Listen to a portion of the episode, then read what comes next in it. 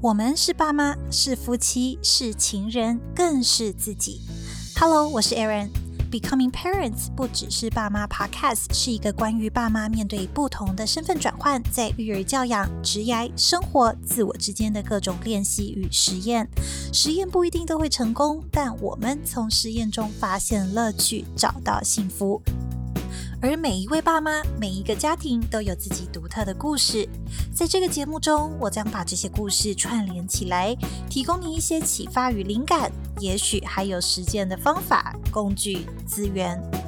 让我们在育儿以及家庭、工作、生活这条路可以轻松一些、优雅一些、坚定一些，一起找到多重选项，体验这个旅程。现在的你可能正在熬夜工作。整理家务、制作副食品，又或者被生活中很多的事情忙碌得昏头转向，这些我都懂。但我想邀请你，给自己一个稍微放松的时刻，一起收听今天的节目。Hello，我是 Erin，今天会跟人还正在洛杉矶月子中心的 Nanelle 来聊聊天，也恭喜，先恭喜 Nanelle 的二宝 Max 来到这个世界，真的太太太开心了，谢谢 Erin。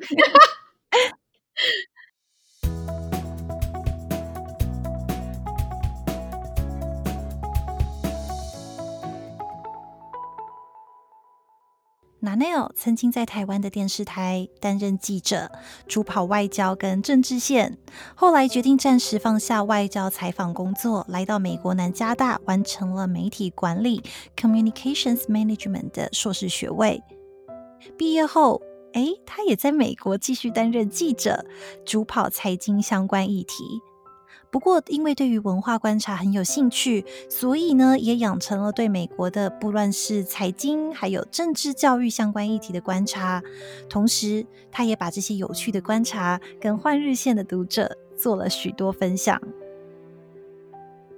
如果你是第一次听这个节目的话呢，节目想传达的价值是，每一位爸妈在身份转换的过程当中，都有他们各自在生活中所想要扮演的各种不同角色，或者说每个人也有不一样的专长和希望放心思的地方。而每一位爸妈，每一个家庭都有自己独特的故事，我会把这些故事串联起来，希望提供同样也是爸妈的你们一些启发跟灵感，也许还有一些实践的方法啦、工具和资源。那今天的故事就是 Nanelle 的故事，欢迎 Nanelle，Hello，Nanelle，Hello Erin，Hello 你好，谢谢你的邀请。对，我现在人在月子中心坐月子中，是。今天呢，邀请到 Nanelle 来，其实我想要整个主轴啊，切入点是我很想要聊一聊，在你的观察之下看到的这些所谓的。国际化，我知道你写了很多文章是关于国际化啦，国际所谓讲的国际移动能力，还有其他社会上教育的观察等等的。那你回过头来，在自己的生活上的反思啊，还有落实，是不是有影响到你对家庭啊、孩子的规划相处啦？那这又是一个什么样的经验？这大概是我今天就是邀请 Nanelle 很想要跟你聊的一个切入点。但是你刚刚也说到了，就是我知道你现在人正在月子中心。是的，对。洛杉矶的月子中心是什么样子啊？是像台湾那样子吗？哦，完全不一样。其实是因为我生第一胎的时候，我就是在这边坐月子。那因为在这边，其实大部分妈妈都是找月嫂的啊。呃，但是因为我生第一胎的时候，其实我先生那时候就人在北加，那时候在 intern，然后。呃，我们当时就租了房子，就暂时是就是借给别人住。那我反而没地方住，所以我就是少数就是住在美国的妈妈，但是来住月子中心。那因为第二胎的时候，我想说，因为疫情的关系，然后我就觉得，诶，还是在月子中心，我把自己弄干净。然后这边阿姨其实他们都蛮注重消毒清洁的这样子，然后所以就就。没有再找其他的月嫂，所以也是跑来这边住。那这边的话就很阳春呐、跟台湾完全不一样。就是简单的，就是说保姆阿姨会帮我们照顾宝宝，然后我们会每天有三餐吃，这样子就是一些基本的一些需求。但是至少妈妈可以休息好，照顾伤口啦，这些是 OK 的。对，因为现在你人在洛杉矶嘛，对，就是我觉得也是洛杉矶一个蛮独特的文化哎、欸，因为我觉得像西雅图，基本上我就好像真的没没有听过，就是没有看过月子中心，因为华人不够多。啊，对对，因为我像洛杉矶是一个华人非常多的地方，然后当然也是很多我知道台湾很多想来美国生小孩的妈妈的第一个选择，所以这边也有很多独特的这种现象。那但是他们存在于合法和不合法之间，其实有很多灰色的地带，但毕竟还是有很多台湾啊、中国啊、香港的妈妈前仆后继的来，所以呃。他们有他们的一个商业的价值 所在，然后很多人会有这个需求，所以因此可能就常年来就存在在 洛杉矶的一些华人区当中。你这第二胎，然后但是是事隔五五年，有五年吗？应该有五年。对，五年，两个人差五岁。对，哇，那你有一种重新在体验当新手妈妈的感觉吗？有诶，因为很多东西其实忘记了，然后我现在每天都在呃重新的 refresh 我自己。在学呃继续学，一开始比如说连宝宝在喂奶的那个姿势我都有点 忘了，这隔太久了。对，但现在又找回那个感觉，所以 OK。台湾的长辈常常都会说：“哎，如果我知道他们有时候就是关心，他们就说：哎，如果你要生第二胎的话，就赶快就是接连着生，就是哎两年啊三年啊，让他们就是差个两三岁啊，不要一起玩，一起一起结束这件事情，因为你知道每一次你要 refresh yourself，然后这些过程。”因为毕竟我觉得头一两年真的是会比较辛苦嘛，因为宝宝比较依赖，就需要家庭的照顾啊，还有关心啊，还有 attention 这些东西。然后我就想到，隔了五年，我觉得，因为你想哦，就是这五年内，其实你的生活也调试成了某一个样子了，但是现在可能 kind of 要重新再调试一次，对不对？对对，所以这就是一开始我也很挣扎要不要生第二胎，但是其实我是有时候看。我觉得其实我们生第二胎的动力是因为看到老大，有时候他已经五岁，事实上他现在其实已经在念 kindergarten，他已经在小学了。那有时候看他觉得自己玩，看他又好像有点寂寞，有时候就觉得诶他好像真的是需要一个伴，一个手足来陪他长大。然后我们那时候想说，天哪，那要赶快，因为我们当时有这个觉悟的时候，他已经快四岁，所以就是赶快来 进行处理。所以现在希望给他有个伴，可以陪他一起。他其实自己也蛮开心的。其实就是他让我们觉得说，小孩真的是需要爸妈以外的的人陪他一起来生活，这样。所以他反而是我们决定生第二胎的一个动力。一开始很害怕，我们就不想，因为我们都在上班嘛。所以这个也给 Irene 参考，Irene 有个女儿。对，讲到这个，因为我就记得我印象很深刻，就是前几年，我记得我们偶尔也有聊过这个话题，然后我就有感觉到，的确是真的，好像没有打算要生第二胎这件事情。对，真的，我们就是看了小孩一天天长大，那他他带给我们，就是他。有时候自己玩，就是我觉得真的，我也觉得有点心酸酸。然后他其实没有人陪他，变成是一直要找爸妈，或是他只能找朋友。但是朋友或是学校的同学，其实是没办法二十四小时或晚上睡觉的时候可以跟他一起讲话聊天的伴，都不是那种。所以我们就真的是因为他，让我们决定是改变了我们的想法，然后然后生一个伴来陪他这样。你知道刚刚讲到了双薪嘛？还有你们的生活形态这一块，其实我还我很想聊，就是说，因为我相信每一个妈妈都有不一样，或是每一个爸妈都有不一样对生活的实践，或者是说他们的生活的习惯啦、风格。我对你的观察，就是我觉得你在对文化的观察，也许是因为你。从记者这个职业出发，所培养出来一个这样子对社会的灵敏度，我觉得这是你的人格特质，就是 identity 一个很重要的一块。所以我也想从这个地方做切入的话呢，这个工作带给你的在生活当中是一个什么样子的角色，或者是说意义呢？其实我在台湾是跑政治的嘛，其实 Irene 是我大学学妹，所以我们认识很久。那我在台湾的时候就是跑，Irene 刚刚讲过，就是我去跑政治，那我在电视台当政治记者。其实第一份，因为我一开始在台湾做了五年的电视台的记者，这个工作我觉得我成长很多，因为呃，记者是一个他的那个 path 是非常快的一个工作。那我上班时间也很长，那我。在我在一天的工作里面，我可能跟了一百个人说话，打了五十通的电话，那我就是很快速的成长。那当然，我也看到了很多在台湾政治面呃，它其实有很多表面跟私底下不一样的东西，然后甚至有很多呃呃利益的一些纠葛，或是一些政策的一些 negotiation，台面上台面下的。其实我觉得，嗯，因为我本来就是一个很喜欢观察跟思考，然后有点冷眼看这一切的人。那我觉得这个工作让我成长了很多，因为，嗯、我就知道这是大人的世界。就是每天在谈判运作，然后背后其实很多跟权力和金钱有关的东西。那后来我就是决定出国念书。诶，其实刚刚 Irene 有讲到我，嗯，我其实也算是，我是后来是念 Annenberg，我念传播管理。就是我们，我跟 Irene 也算是研究所，也是同一个学校。对，我们都是 USC 的 Annenberg。那我后来念完传播管理之后，就因缘机会，刚好有个机会，我在这边的一个呃小公司，它是做美股跟投资的一个公司。那呃，其实我在这边不单纯是记者，我还有管理职，我我又带了一个呃 media 的一个 team。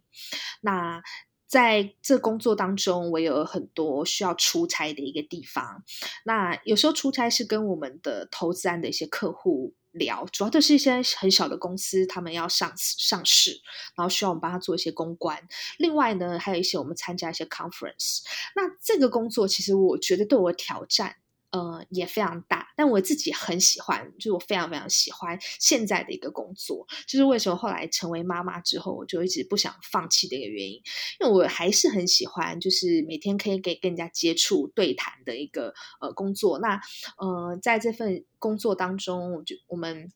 参加了一些。呃，美国一些财经的一些会议，比如说我们就去巴菲特的年会，他的公司伯克希尔哈撒韦，那这个算是世界上最大的一个呃单一公司给投资人开的股东会，每年都有上万人参加。当然今年取消了，因为 COVID-19。对，然后呃，像我也采访了 Jim Rogers，这是我小时候读书读到的。这个 Jim Rogers，他就是嗯、呃，大家知道他是一个不只是投机分子，其实我觉得他是一个非常非常聪明的一个投资。资人，那之前在呃比特币很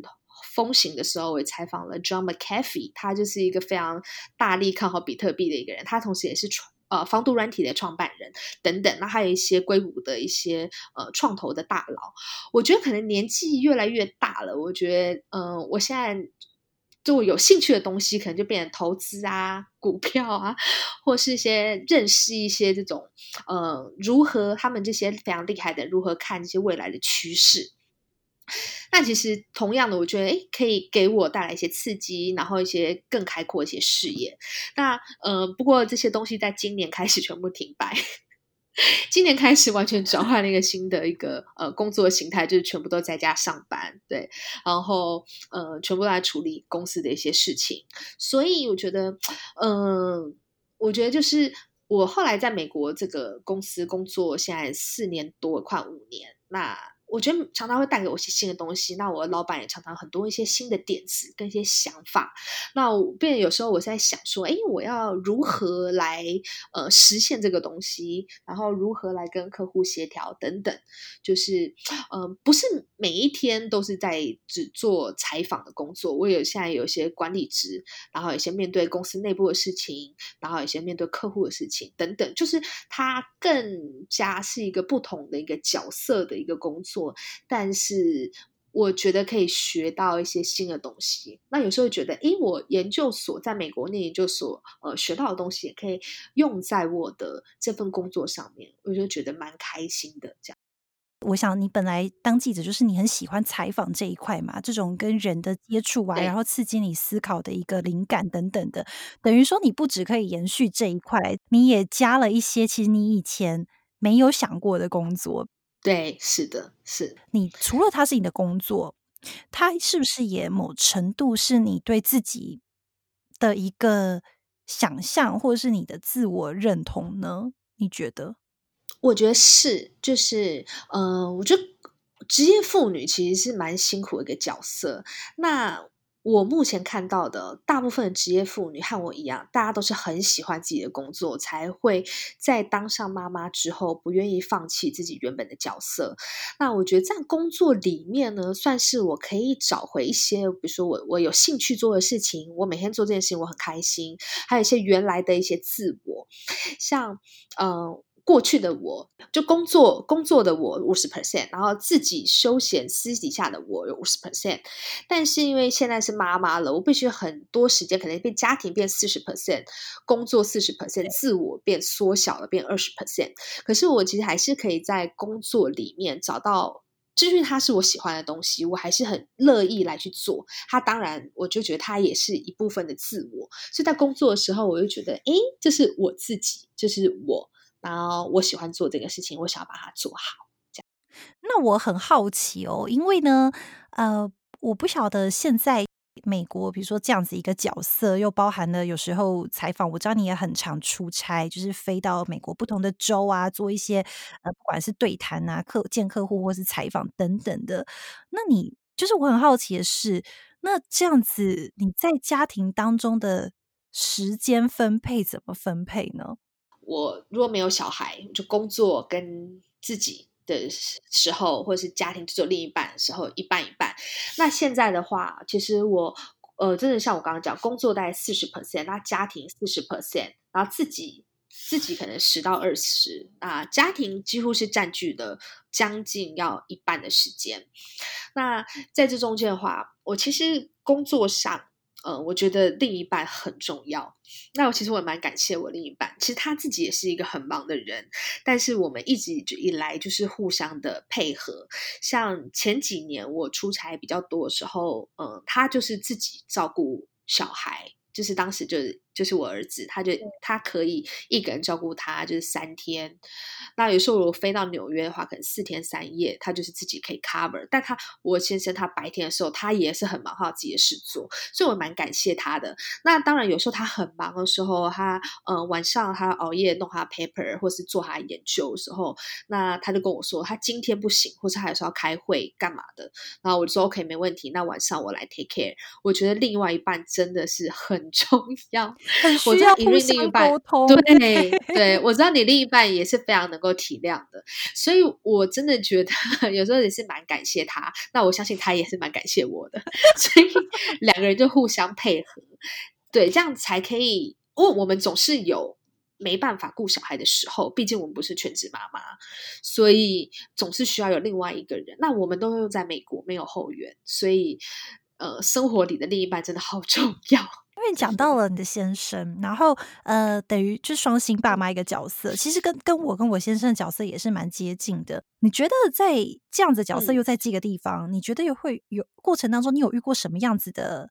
挑战或者是困难？那你又怎么去解决呢？其实我觉得挑战跟困难对于。在美国双薪的无后援爸妈是无时无刻都存在的，就是每天其实都会遇到。那嗯、其实以我儿子来讲，他在之前在念 preschool 的时候，嗯、他的接送其实我们就是必须每天都要先讲好。都要先调配，比如说像我出差的时候，我先生就还要他又要又要接又要送，然后他就要每天下午，比如说五点，他就要注意他的时间，因为洛杉矶很会塞车，所以其实真的是他必须就要跟他同事或就他先讲清楚，他今天几点一定要走。那嗯，觉得接送小孩就是一个。那我儿子的时候，比如说在去年四岁开始，我让他学钢琴。那钢琴他的这个团体班是每天的五点半。我要开到 Arcadia，那我当时我就先跟我的老板说，我每个星期三我一定要提早离开公司，我大概五点以前我就要离开，这样可不可以？如果晚上有事情的话，你可以再找我，八点以后随时找我。但我这段时间我一定不会接公司的任何的讯息。那其实，呃，一开始我很担心同事或是老板他们。如果找不到我 就很急之类，但久了之后，其实他们我发现，其实呃，周遭的人，你跟大家讲好，大家互相其实是可以体谅的。那后来想想，我觉得真的这是对双薪爸妈很重要，就是嗯、你的公司你要先跟他们讲得很清楚，然后工作当然不要影响到，然后在能够可以兼顾小孩的前提之下，就是。把每一方面能够兼顾好，那你当然就是需要先去沟通这样子，因为我觉得。不然挑战无时无刻，哎，遇到他生病的时候也是非常的崩溃。我相信 Erin 也有这样的经验。那生病的时候，我必须也是就要跟 HR 说，我现在就是他现在生病了，然后我要先跟先生讲好，我们现在谁可以去接。这样没有后援的话，我觉得周遭的人真的随时要打点好。对，因为嗯，只要是能。在发生危机的时候，只要任何一个人可以体谅，你都会觉得啊、哦，好感恩哦，就觉得大家真好这样。那所以我觉得平常的关系也都好打好。我自己觉得，就是双薪爸妈在美国，我觉得你也提到一个很重要的点，就是要怎么样很聪明的去跟你的雇主，假如有雇主的话，就是去跟你的对呃同事、你的老板去做好。完善的沟通，因为我想在工作上，每个人因为是同事关系嘛，是一个工作伙伴的关系，就是每个人一定会对对方有一个期待值。那怎么样去很聪明的去跟这些人去谈好一个你他们对你应该设定的期待值的时候，我觉得这就是一个聪明沟通的一个技巧。因为你不知道危机什么时候会来临，所以平常无时无刻就把工作做好，然后。有时候可以帮忙人家一下，因为我觉得双薪爸妈真的很容易需要别人的帮忙。那你自己会有什么心情上？因为刚刚是比较实物面的，的确，我觉得这的是每天生活当中会遇到一些这样子的事情。然后，包含你刚刚想说，哎，儿子开始学钢琴了，这些接送啦，然后我觉得也许之后还不一定只学钢琴，可能也学个什么跆拳道啊。等等的，就是很多嘛，那都是真的是很务实的一个面向。那你自己就是在心理层面有过怎么样比较大的调试吗？其实我真的是还会有点害怕，嗯，因为我在洛杉矶，那其实。呃，洛杉矶算是一个华人妈妈也蛮多的地方。然后我在的这个区，我儿子念的这个小学，其实还是一个竞争强度很高的一个地方。它是大概有呃一半的白人学校，大概我看他的那个呃 ethnicity 大概是白人有一半，华人大概也一半。那就知道这是一个竞争很强度很高的地方。然后我看一些就是学校的一些妈妈的讨论，他们有很多其实几乎是有自己开公司的妈妈，或是自己有非常专业职业的妈妈，然后也有很多其实是蛮忙碌的妈妈。那当然有也有蛮多的全职妈妈。但是不管哪一种妈妈，我发现他们对小孩的这个教育丝毫不松懈，而且其实我恐吓一位，小孩到了越大，其实。占据我们的时间，虽然说体力上我们比较不需要那么的负担，但是他们就是很伤我们的脑，因为 小孩越大，他们会越遇到很多学习的问题，那他们会学很多才艺，学校老师会有很多的互动跟功课跟作业，然后在美国这边，大家希望是有全能的小孩。我发现，我看那些，比如说现在已经国中或是。Middle school 和 High school 的一些妈妈，他们的小孩几乎每天行程都是排满满的。那很多其实需要家长去接送，跟家长去关心和叮咛。我就看他们，我真的是害怕，我真的是手抖，所以我还没有想过以后要怎么办。但是现阶段，就是以现在小我小孩五岁，哥哥五岁的状况，我觉得我还可以 handle，但我没办法保证 他越来越大，我能不能 handle。我想说，走一步算一步，因为想我就看到妈妈小孩学钢琴、拉小提琴，然后同时有上。呃，跆拳道像你这样讲的，男生有上跆拳道，女生就去上体操。夏天还要加游泳，那同时还有学校校队、合唱团，他们还有乐团。这边的小孩都吹两样乐器，是，对。那还有人在学画画，还有人就是念那种美术班的 group。我觉得天哪，就是爸爸妈妈会疯掉。那我还没想到以后我要怎么办。在台湾，呃，也许我们小时候也是做了这些所有的那些 activity，然后才艺啊什么的。但是我觉得台湾有一个很重要，就是说距离不那么远，感觉接送很容易。然后再来就是家里有人，所以有很多的后援。我觉得这也回到了，就是说。又是双薪家庭，然后双薪爸妈，然后在美国这个环境当中，那种距离这么大的一个是比例尺这么大的一个环境当中，然后又再加上没有后后援的状态下，等于你这些事情都是得亲力亲为，是因为没有人可以帮你分担这件事情。而且，其实我发觉台湾呢，他老师会做的事情是比美国多很多的。台湾的话，比如说我们通常如果去学才艺或者在学校，其实老师真的做蛮多事。但美国这边呢，是老师非常希望家长要参与，然后会寄给家长很多很多的信，要求家长完成 A、B、C。然后因此，就是这边没办法，是我们不管他，让他长大。这边我们他做的每一样事情，我们都要参与，这样，所以变得是那当然家长的负担其实会比较高。那当然好处来讲，是他成长的每一步，其实我们都被迫我们要看，要随时要盯，跟着他一起走这样子。那有好有坏啦，但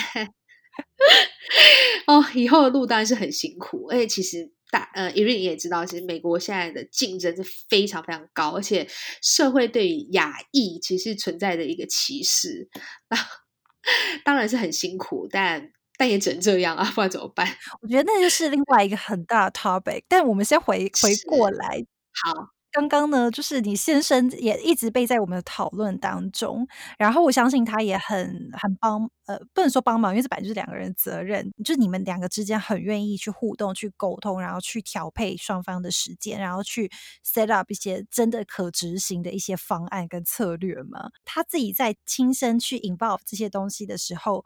他心里的感觉是怎么样？因为我觉得这很有趣，因为我觉得这就是现在我们这一代跟我们的上一代，那我们对爸爸的想象是真的很不一样的。其实我觉得这一代小孩真的普遍比较幸福诶，因为呃，爸爸真的在我周遭。不管是什么种族哦，我觉得参与度其实都蛮高的。其实你刚刚讲到跆拳道，我儿子其实在今年三月疫情 刚爆发的时候，我就送他朋友介绍，就送他去学合气道。就他学了一个月，学校就被迫关门了，因为那个 COVID nineteen。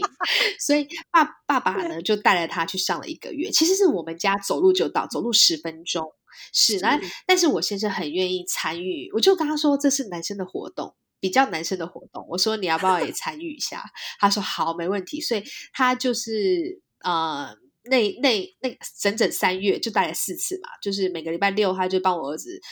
看我儿子换衣服，然后牵他去上和气道这样子。所以我现在很愿意参与这些事情。那只要是他工作没有很忙的时候，他他都很愿意。我觉得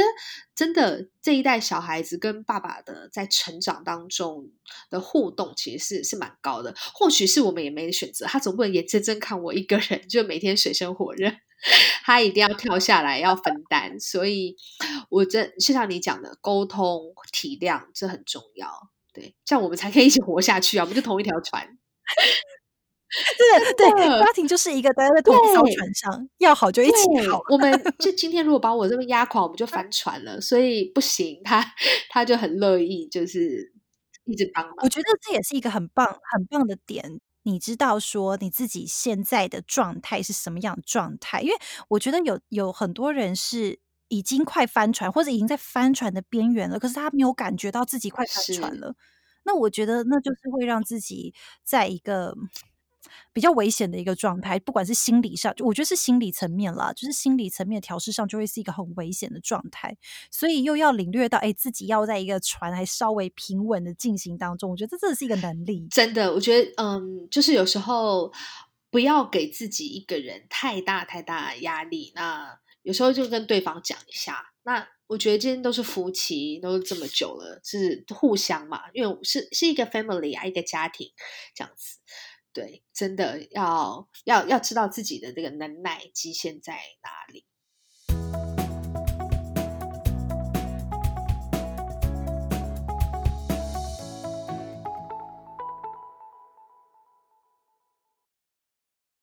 你有写了很多文章，就是跟呃换日线的读者分享嘛。然后我自己也看了蛮多你的文章，就是你写的主题有很多是你。对台湾人身处在美国，或者是说在全球化下，台湾人在国际上面很多认同的问题。那我这边说的认同，其实不只是身份的认同，而是说对生活上各种面向的。那比如说像孩子的教育啦、学习啦、工作，你就有蛮多的一些观察跟想法。那我相信这也是认同你一个生活的一个过程吧，所以你有了这些观察。你有一篇文章特别写到华裔赴美生子背后的一些教育的探讨，包含你其实你刚刚稍微的点到了，诶，在一个这么学区这么竞争的一个地区里面，然后每一个妈妈可能又都有自己很很能够 handle 这一切的一个压力，然后包含每个人对教育的想法啦等等的，你你怎么去看这个现象？还有就是说，有了这个现象之后，你再回过头来。这这会变相的给你一个压力吗？还是说你要怎么去，呃，在你生活上怎么去内省这个东西？嗯，我很很开心，Erin 问我这个，因为其实今年以来，我很想在换日线再分享一个我最新的一个观察，但我一直太忙了。嗯，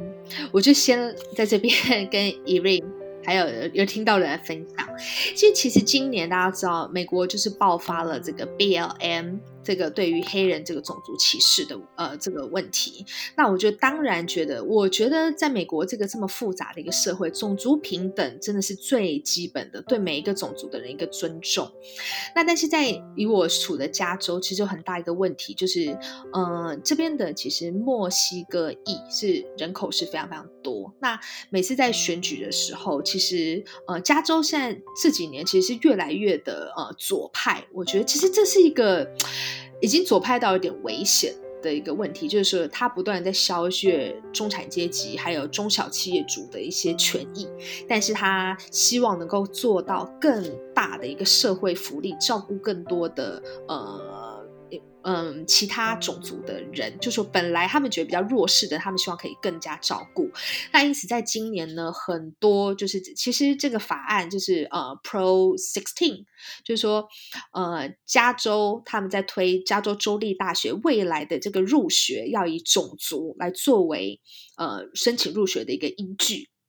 就是说，因为现在亚裔的人口呢，在加州只有不到百分之二十，但是墨西哥有五十，呃呃四十多，然后。呃，白人大概有四十，呃，三十三四十左右。那呃，但是目前以加州州立大学，加州州立大学有八间，呃，九间。那现在大家知道的非常有名的，就是像 UC Berkeley、UCLA、UC 呃 SD 这些世界知名的一流大学，他们都是属于加州大学，这是一个公立大学系统。那目前呢，因为大家是以主要还是以成绩来看，然后再来当然会考量种族。但以成绩来看的话，当然亚裔跟白人 Caucasian 一直是在加州算是说，嗯，比较容易进到大学的一个种族。所以因此呢，亚裔虽然人口只有百分之不到二十，但是他们进到 UC 系统大学的小朋友大概每年有四十 percent。呃，但是墨西哥裔的小朋友呢，他们有四十 percent 的人口，但他们进到这加州州立大学系统的人，目前大概只有。呃，十 percent、十五 percent 左右。未来呢，他们希望呢，进到加州州立大学系统的全部是以种族来录取。也意思是说，亚裔现在有四十 percent 的人口的小朋友进到大学，呃，加州州立大学，但是未来只能有十五 percent 的小朋友，因为你们亚裔的人的种族就这么多，所以你们只有这么这么多的人可以进来念大学。所以这个事情呢，其实，嗯、我觉得是非常非常不公平的，就是说，嗯，你把教育这件事情绑住了你的种族，那其实它很明显是一个在歧视亚裔或是白人，反向歧视亚裔或白人的一个法案。但是呢，因为今年的这个加州的一个氛围，大家觉得要更照顾一些呃比较弱势的一些群体，所以呢，没有人敢讲话。那这是其实加州好多年来面临到一个问题，也就是说，亚裔如果是拿美国护照的一些小朋友，美国土生土长的小朋友，那其实，呃，你要面临未来要面临更大的一个竞争跟更大的挑战，你才可以跟其他种族的小朋友享受一样的教育权益。那事实上呢，嗯、呃，以现在来讲，其实亚裔要进到 UC Berkeley 或 UCLA。的门槛其实已经比墨西哥裔甚至是非裔的小朋友高非常非常多了。但未来这个难度可能还要变成两倍到三倍。那我觉得大家就只是 wait and see，就是这法案迟早会通过。我一直跟我周遭朋友说，就是如果这是台湾，你们只是想拿一个美国护照来，那以前很多人跟我说，哦，我这小孩这样就可以念公立大学啊。那我想跟大家说，这世界最一流的公立大学，如果在加州或是。在呃不，Washington 有很好的公立大学，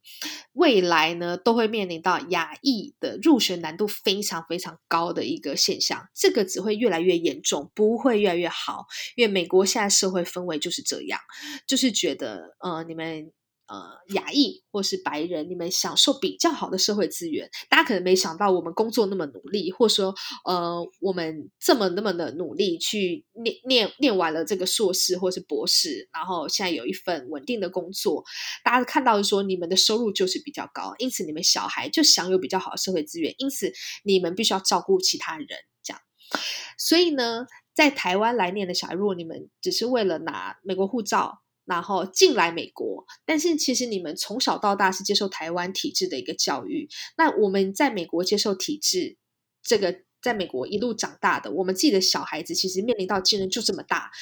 我其实我说实话，我不觉得在台湾一路长大，只是拥有美国护照的小孩的竞争的强度能够比这边土生土长亚裔的小朋友竞争强度要强。那如果说，嗯，因为你们是。他们是拿美国护照的小朋友，他们一样也都是亚裔。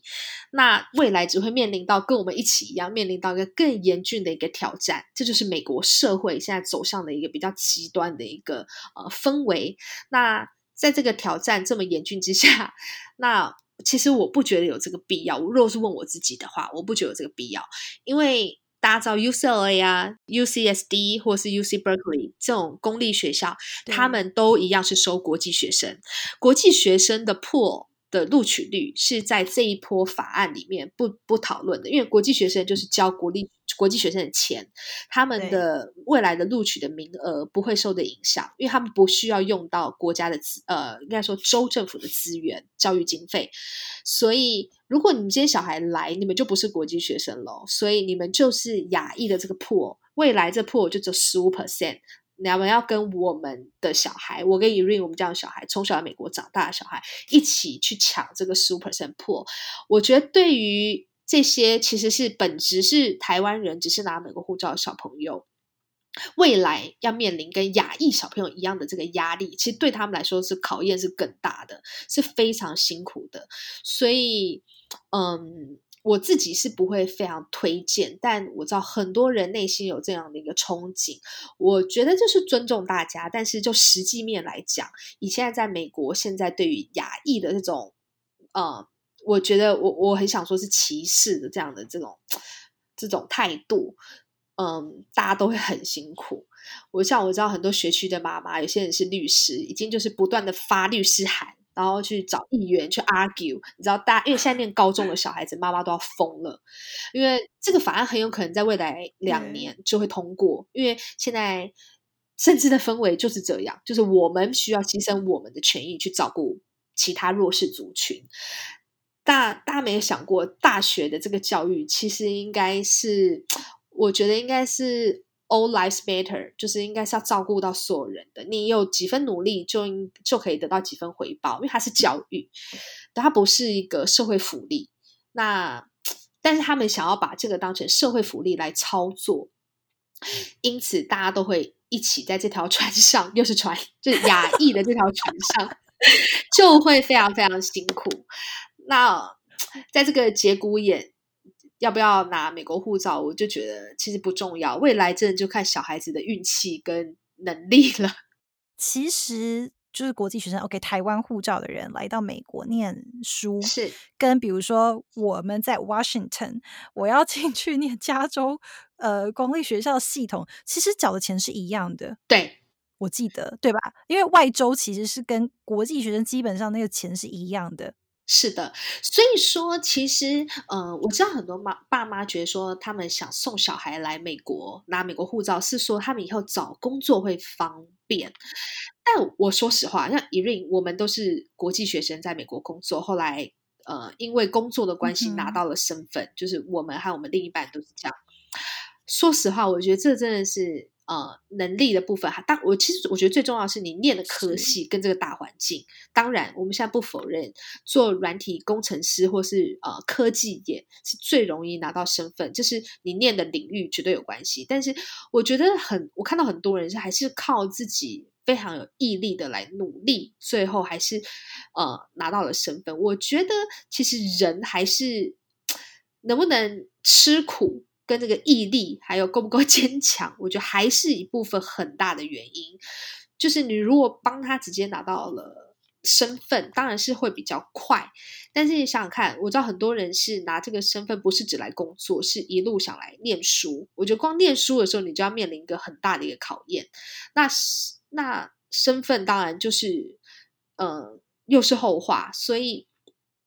如果你是要小孩国高中送来念书的话，我是觉得这个是完全没有加分的。那至于未来工作能不能更容易留下来，我觉得这就是看小孩自己的的能力了。一样就是说尊重大家的一个选择，但是以现在美国的这个大环境来讲，嗯、它可能没有以前那么好了。没有，我知道以前就大家进 UCLA，呃的难度，这十年前的难度真的比现在低很多，但是。我认识很多国高中的妈妈，大家都说未未来十年的难度又会比现在更难了。那未来二十年的难度肯定是比现在这又又更更加的难。那这就是我们面临到一个呃的未来。美国现在的大环境就是这样，未来会更强度更大的竞争。听了。其实真的是会压力很大。这样，你觉得这整个氛围是有反映在，比如说你小孩子现在在 South Pasadena，呃，South by the way，South Pasadena 是在加州，呃，洛杉矶那边一个很好的学区。你觉得他现在这个这种那么竞争的氛围，体现在你小你你孩子的小学吗？对，完完全全。Oh my God，是。呃，我再举个例，其实我刚刚会跟他分享现在。呃，美国亚裔面临到的状况，其实我就是很多国高中妈妈就是是超就是一直在讲的。然后我一开始也不在意，因为小孩才五岁，他们越讲我觉得越越慌，因为他们就是现在非常慌嘛，不断的去骚扰市长，然后写信给议员，因为大家都很紧张。那嗯、呃，其实从国小就可以看到。呃，这个嗯，可以说大家的焦虑，其实很多从国小就可以稍微感觉到。嗯，比如说像我儿子，他是念我们学区刚好有双语的双语的小学，那嗯，他他是就是念双语班，中文跟英文。那同时呢，我们学区有另外一个小学，他是开了 Spanish 跟英文的 Dual Immersion 的这个有像西呃西班牙文跟英文一起的这个 program。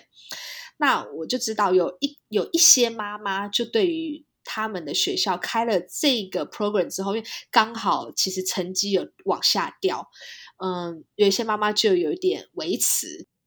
因为开了 Spanish 的这个 program 之后，嗯，整体来说，因为小朋友入学的的入学的小朋友的嗯，可以说是背景有点改变了。那因此，整体包括数学跟英文的成绩都往下掉，在 加州的这个小学排名就是往后，就是掉了很多分。所以我知道很多家长有点担心这件事情，可以就就可以知道说，才小学而已，这是一个三年级的一个考试。但是当考试考不好的时候，家长都会不断的跟学校反映，就会知道，可见大家的对于学业的这个重视。是还是其实其实不是华人哦，我觉得有很多是其他种族的妈妈，还有很多是欧洲来的移民，他们也都非常非常在意。我觉得可能在一个大家都很重视教育的地方，就会常常 就会发现，啊、哦，天哪，就是一件小事。其实你我虽然没有那么在意，但是其他人他们都会很在意小朋友学习上的一些细节。那说实话，其实我觉得这个部分跟所谓在台湾的 OK 念一个明星国中完全一样。我跟你说，真的，我自己会觉得哇，这听起来真的超级高压的。我我我觉得应该说，每个人在心里面所想要给予孩子的那种指引啊、方向啊，或者是教育是不太一样的。那你 in general 就是如果做一个 conclusion 的话，你对孩子的教育的一个想法、理念，不管 OK，现在在学校真的非常的竞争，这个环境就是听起来真的是非常的高压。你对孩子的一个教育的想法跟理念是什么？坦白说，像比如说我们学区是全部从小学、国中、高中都是以美国的这个学校评分系统，就是 The Great School，很多妈妈会看的，它是全部都满分，是全十分的学校，但它还是不是呃，我们以洛杉矶讲，并不是洛杉矶第一名的学校，它可以在前五名吧，嗯、呃。对，他不是第一名的。那第一名的学校家长，我有认识一些。那那又是另外一个，因为它是完全是一个豪宅区的一个小学，所以它的形态跟人家是不一样。嗯、那我们这边呢，就是比较嗯、呃、diverse 一点。但是你可以知道，学校几乎我可以感觉到每一个妈妈几乎都是大学或研究所以上的学历，然后对教育重视。但是呢，因为在小学阶段，大家老师不会把分数挂在嘴边。像是 K 更不会，他我的儿子交每一样作业看不到成绩的，所以说功课很多很多，可是老师完全不会告诉你你几分，甚至跟美国人呃小学就是我知道低年级又是不排名的，所以你不知道，就是你同学之间拿回来你的作业你是不会比较的，这是我听到的状况。那老师每天出很多很多东西，要家长参与，然后。当然，课业才艺学很多，但是 overall 我觉得小孩他不会感受到我跟我旁边的人，或是我在我的班上我是排名多少，你是不会有那种感觉。就是，嗯、我觉得在小孩子小的阶段，那种比较的心态不要那么明显的出现，他应该就是还是可以处在一个快乐学习，虽然很忙碌的一个阶段。那我觉得只要他不要讨厌这样，不要讨厌。这样的压力，让我让他不断的鼓励他，然后让他像海绵一样吸收吸收。我觉得这是我的目标，诶，就让他尽可能的多学东西，但是我不要让他感觉到太多负面的一些比较、负面的压力，应该可以在 这样的环境里继续的成长。这样，因为嗯，美国是一个学区，嗯，我我觉得我觉得其实。这样很不好，但是事实就是，美国的学区并不会不重要。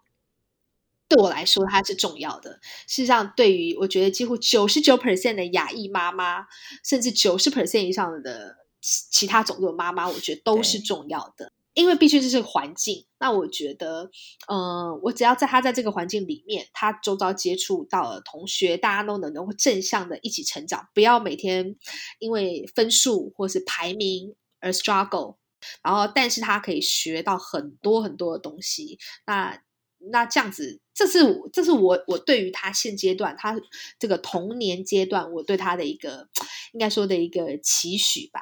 然后也是我想给他这样的一个环境。刚好这个部分又会跟台湾差蛮多的，因为我觉得台湾可能就是太分数主义、分数导向，然后导致于你没有机会，或者是说没有余力去看到其他的面向、其他的东西。是，对，就是反正美国这边你现在也不能看成绩，就 OK，就就让他他让他尽可能的去去做这样子。那现在你也有二宝了。接下来五年后，五年后又是不一样的真的完全不一样。而且 那时候哥哥又更大了嘛，我可能会跟你分享更多我我看到的事情，或我我被吓到的事情。但是我知道他们在高中阶段压力非常大，然后大学其实呃很多科系也非常难念。对，我现在不断的去请益一些年年长的妈妈们，对，大家都在恐吓我，我要来恐吓 Irene。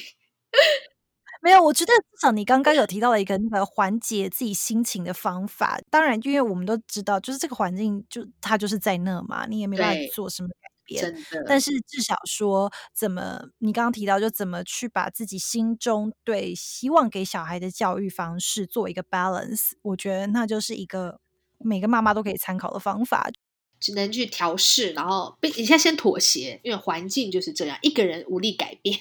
那妥协之后。接受，然后调试，然后做出一些改变，这样。那今天呢，我也非常谢谢 Nanelle 从自己的经验跟我们分享了他对嗯、双薪爸妈的挑战啦，还有很非常实际的挑战，像是小孩接送啦等等的。而且我觉得比较呃，我很 appreciate 的一个部分，就是你对于美国社会观察，还有刚刚跟我们分享这么多关于你现在所看到的，从美国的体制面，然后社会面去分享了你自己在洛杉矶所看到的一个教育的现况。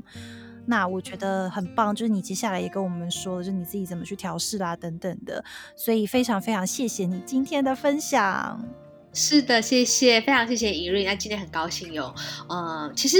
我们现在都很忙，我跟 Erin 彼此都很忙，所以这是一个很难的机会，我跟 Erin 可以坐下来，我们一起来分享呃这么多的一个话题跟议题。我自己其实也有很多 feedback，就是透过 Irene 的这个。丢出来的这个问题，我觉得我有很多东西，就是我要来想想看，要怎么做来更好。然后，对，会再跟 Irene 一起来分享。我觉得，呃，做呃爸妈，不管是新手爸妈，或者是你 even 已经像像 Nanelle，你有了五岁小孩，或者是 maybe 十年后，我觉得都会一直有新的想法产生。我觉得这也是育儿一个很有趣的地方，就是你随着他也在成长一次。对对，而且你看，像我跟 Erin，我们两个是在台湾长大的，我们从来没有接受过或这样的一个冲击。呃，比如说像我儿子，有时候都会跟我，他在学校就完全就是要必须要讲英文，然后有时候他会跟我讲说，呃，比如说他同学，他有时候会形容，他说，呃，他的同学，他用中文来跟我形容，他说这个同学呢，他讲英文，可是他的英文又不像是，呃，我跟我另外一个同学他讲他们的名字，嗯。的，比如说他说，呃，Amy 讲的英文的 accent，他说跟，比如说他跟 Charlie 讲的完全不一样，我就知道他们每天都在跟完全很多不同种族的小朋友在相处，然后有很多，比如日本裔的家庭、韩国裔的家庭，然后比如说欧洲来的家庭。然后美国这边土生土长家庭，然后不同的小朋友，每天他们都在相处，每一个人都有自己不同文化。他就说谁谁谁中午带的东西他从来没有看过，便当从来内容物他从来没有看过。他说 I'm so curious，就是之类的。然后问他说那是什么？他说他不可能知道啊，因为他从来没看过。所以我说这对我来说也是一个很新的一个体验，就是我儿子他在他在学习从小学习不同文化的一个冲击。我自己现在也在学习，是完全跟我小时候不同的教育体制跟环境的一个冲击。我觉得其实很有趣，就是每天都可以学到新的东西，听到新的东西啦。不管喜欢不喜欢，但是这就是生活新的经验。我现在非常非常期待接下来就是每一个人生阶段，就到底我们会有什么新的发现？真的，我觉得一定会有很多很多，但我们就开心的来接受它。不开心就我们就撕下来咒骂。好啊，今天谢谢 Nanelle，而且你人在月子中心，因为我一直好紧张，就 Max 到底要喝奶了吗？我觉得他其实应该差不多了，对，所以阿姨可能先给他塞一点我的奶，就是填填一下他肚子。好啊，今天非常非常谢谢 Nanelle，谢谢谢谢 Erin，很开心跟你聊。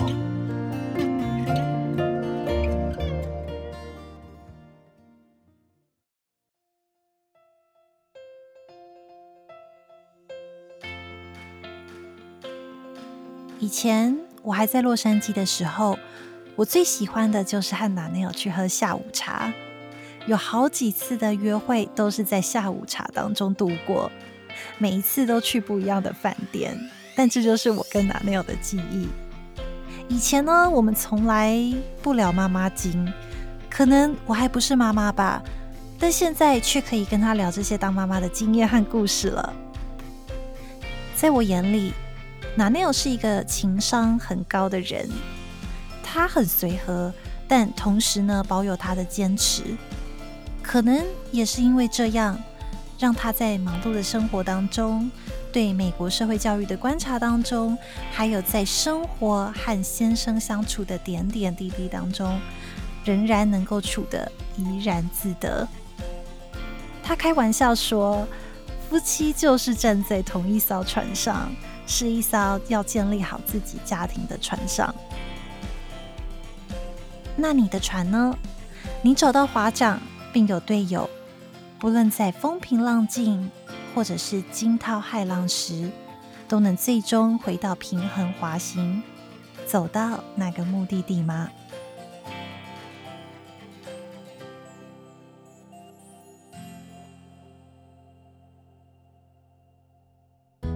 你还喜欢今天的内容吗？谢谢你花时间跟我们一起加入今天的对话。欢迎你跟我分享你的故事、建议或者在生活中遇到的问题，在 Apple Podcast 打星评分留言。别忘记订阅频道，或者到网站 wayandaronparenting.com 订阅电子报，收到最新的节目讯息。Until next time, enjoy your journey.